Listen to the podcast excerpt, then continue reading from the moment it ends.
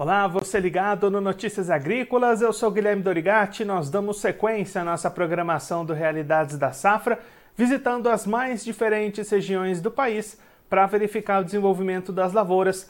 Dessa vez a nossa parada vai ser no estado de Santa Catarina para acompanhar como é que estão as lavouras dessa safra de verão de soja e de milho lá no estado catarinense. E quem vai conversar com a gente sobre esse assunto é o Enori Barbieri, ele que é vice-presidente da FAESC, já está aqui conosco por telefone. Então seja muito bem-vindo, Enori. É sempre um prazer tê-lo aqui no Notícias Agrícolas.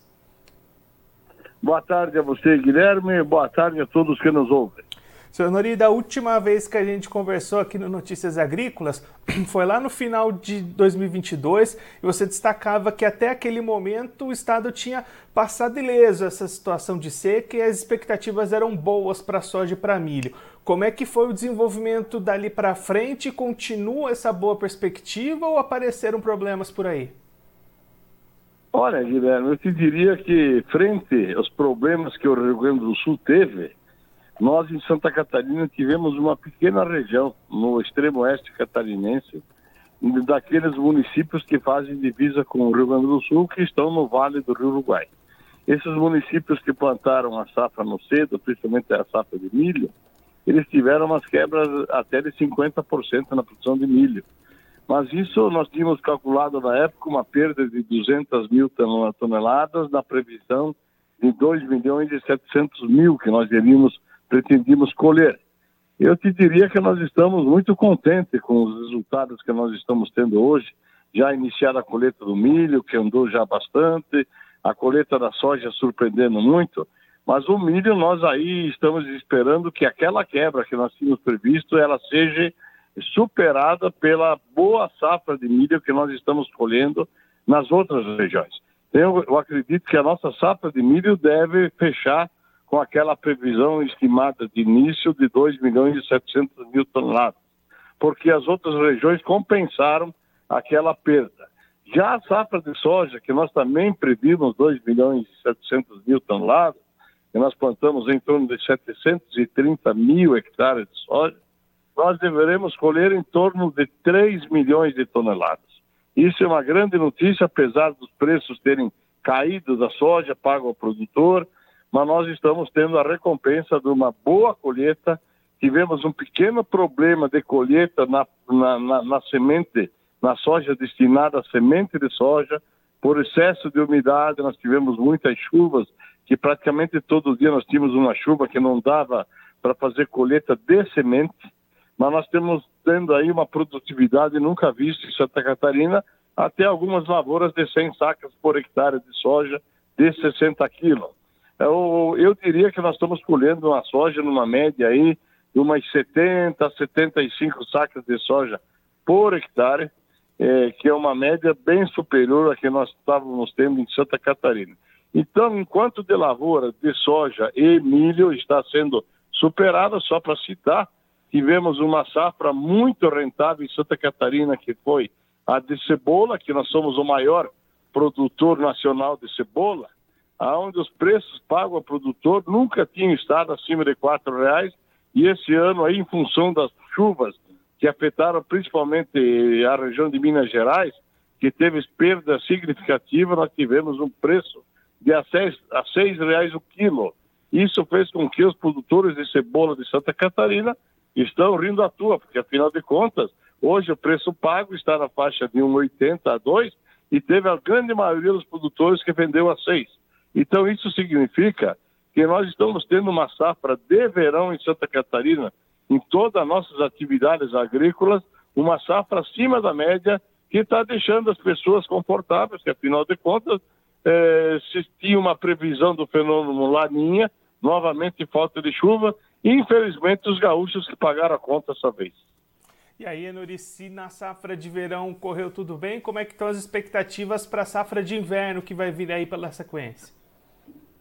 Olha, o produtor de Santa Catarina, o ano passado, ele aumentou praticamente e dobrou a área plantada de trigo, apesar que nós somos um pequeno estado, que temos uma pequena lavoura de trigo, mas ano passado nós tínhamos aí, os outros anos nós colhíamos em torno de, de 150, 180 mil toneladas de trigo.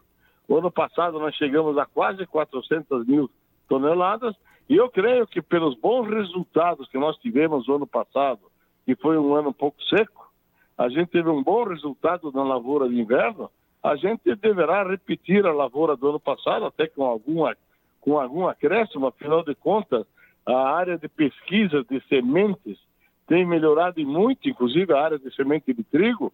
Isso tem facilitado a nossa vida, porque afinal de contas nós estamos numa região não muito propícia para trigo, porque temos chuva principalmente na primavera, na hora da colheita, isso acaba atrapalhando.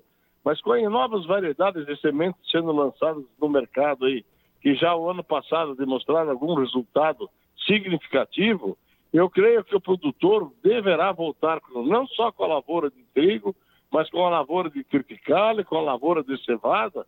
Tem um programa que incentiva em Santa Catarina lavouras de inverno, afinal de contas, nós precisamos importar aí em torno de 5 milhões ou até 6 milhões de toneladas de milho para fazer para fazer a nossa ração para a nossa indústria do agronegócio de carnes, de frango e de suíno. E como a Embrapa teve umas variedades novas de trigo para ração animal, essas variedades têm se comportado muito bem, produtivas e rentáveis, e creio que esse ano, então, as lavouras de inverno deverão ter um acréscimo também pelo resultado que nós tivemos no ano passado. Então, Enori, pelo menos neste momento, um cenário positivo para o produtor de Santa Catarina, tanto no verão quanto no inverno, né? Não, eu diria a você, Guilherme, positivos em termos de produção. Agora, muito inseguro na questão de preço, principalmente da soja, porque afinal de contas nós começamos a colher do oeste para o litoral e nós temos ah, dos 3 milhões previstos, eu te diria que a gente tem praticamente 2 milhões a, ser, a serem colhidos e, e, aí, cada dia que passa, o produtor vê a soja caindo mais. E o produtor não fez contrato futuro, porque afinal de contas o preço não era aquele que ele esperava. E eu diria que o, o produtor está satisfeito com a colheita, mas infelizmente muito frustrado com os preços pagos ao produtor, que afinal de contas esse preço que está sendo pago há dois anos ele foi maior que isso e há dois anos ele teve um custo de 60% menos.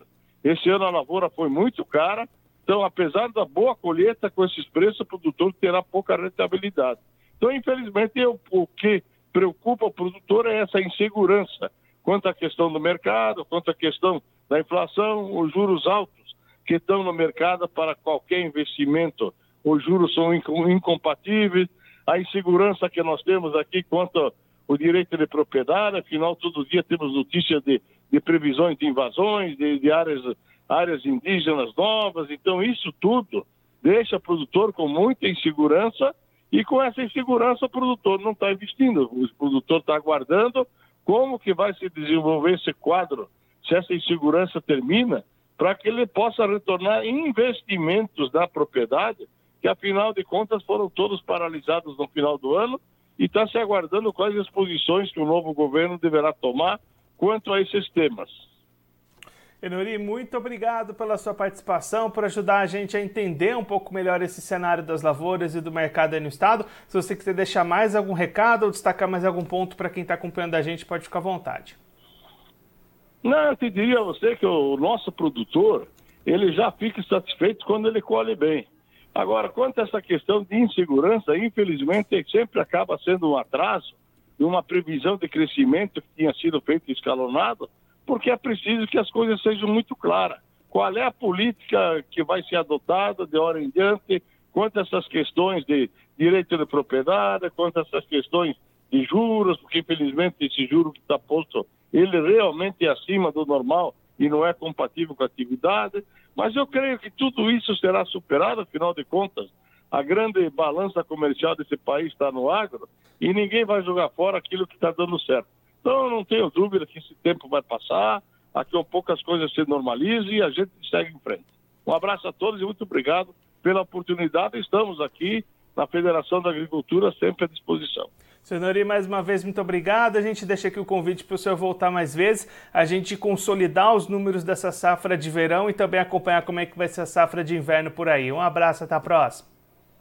Um abraço, até a próxima. Tchau, tchau. Esse o Enori Barbieri, ele que é vice-presidente da FAESC, conversou com a gente para mostrar como é que estão as lavouras dessa safra de verão 22-23 lá em Santa Catarina, com resultados positivos para as lavouras dessa safra de verão.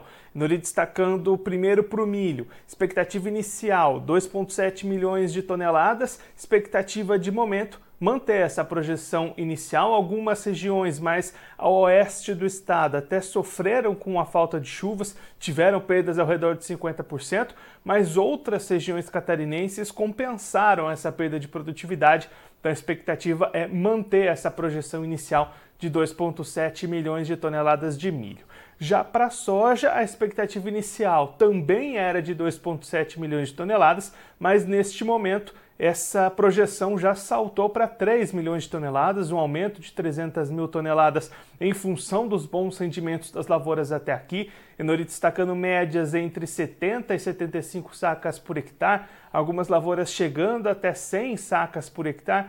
Então, uma safra muito positiva para a soja, pelo menos do lado da produção. Outra cultura de verão que também foi bastante bem sucedida nesse ano foi a cebola. Santa Catarina é o maior produtor nacional da cebola. Produtores aliaram um bom desempenho de produtividade com boas condições de mercado, aproveitando espaços aí com perdas em outras regiões como Minas Gerais, e aí conseguiram negociar com valores bastante acima das, da média lá em Santa Catarina para a cebola dessa safra de verão.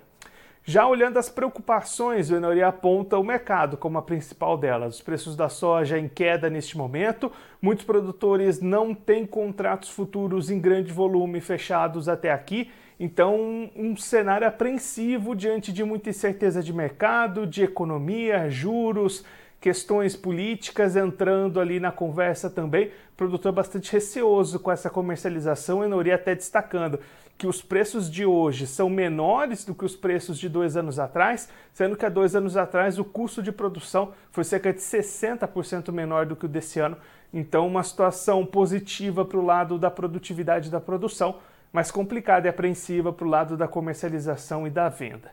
Já pensando no futuro, safra de inverno vindo aí pela sequência, produtor de Santa Catarina deve novamente apostar nas culturas de inverno como trigo, triticale cevada. Expectativa do Enori de ampliação na área cultivada com essas culturas de inverno produtor apostando numa repetição da boa safra de inverno que a gente acompanhou em 2022 lá em Santa Catarina. E claro que a gente vai seguir acompanhando de perto todo o desenvolvimento dessas lavouras lá no estado catarinense e em todas as outras regiões do Brasil.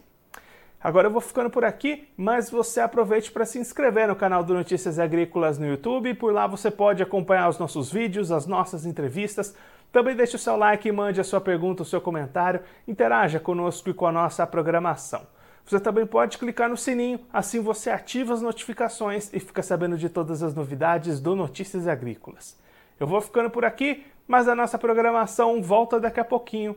Então continue ligado no Notícias Agrícolas.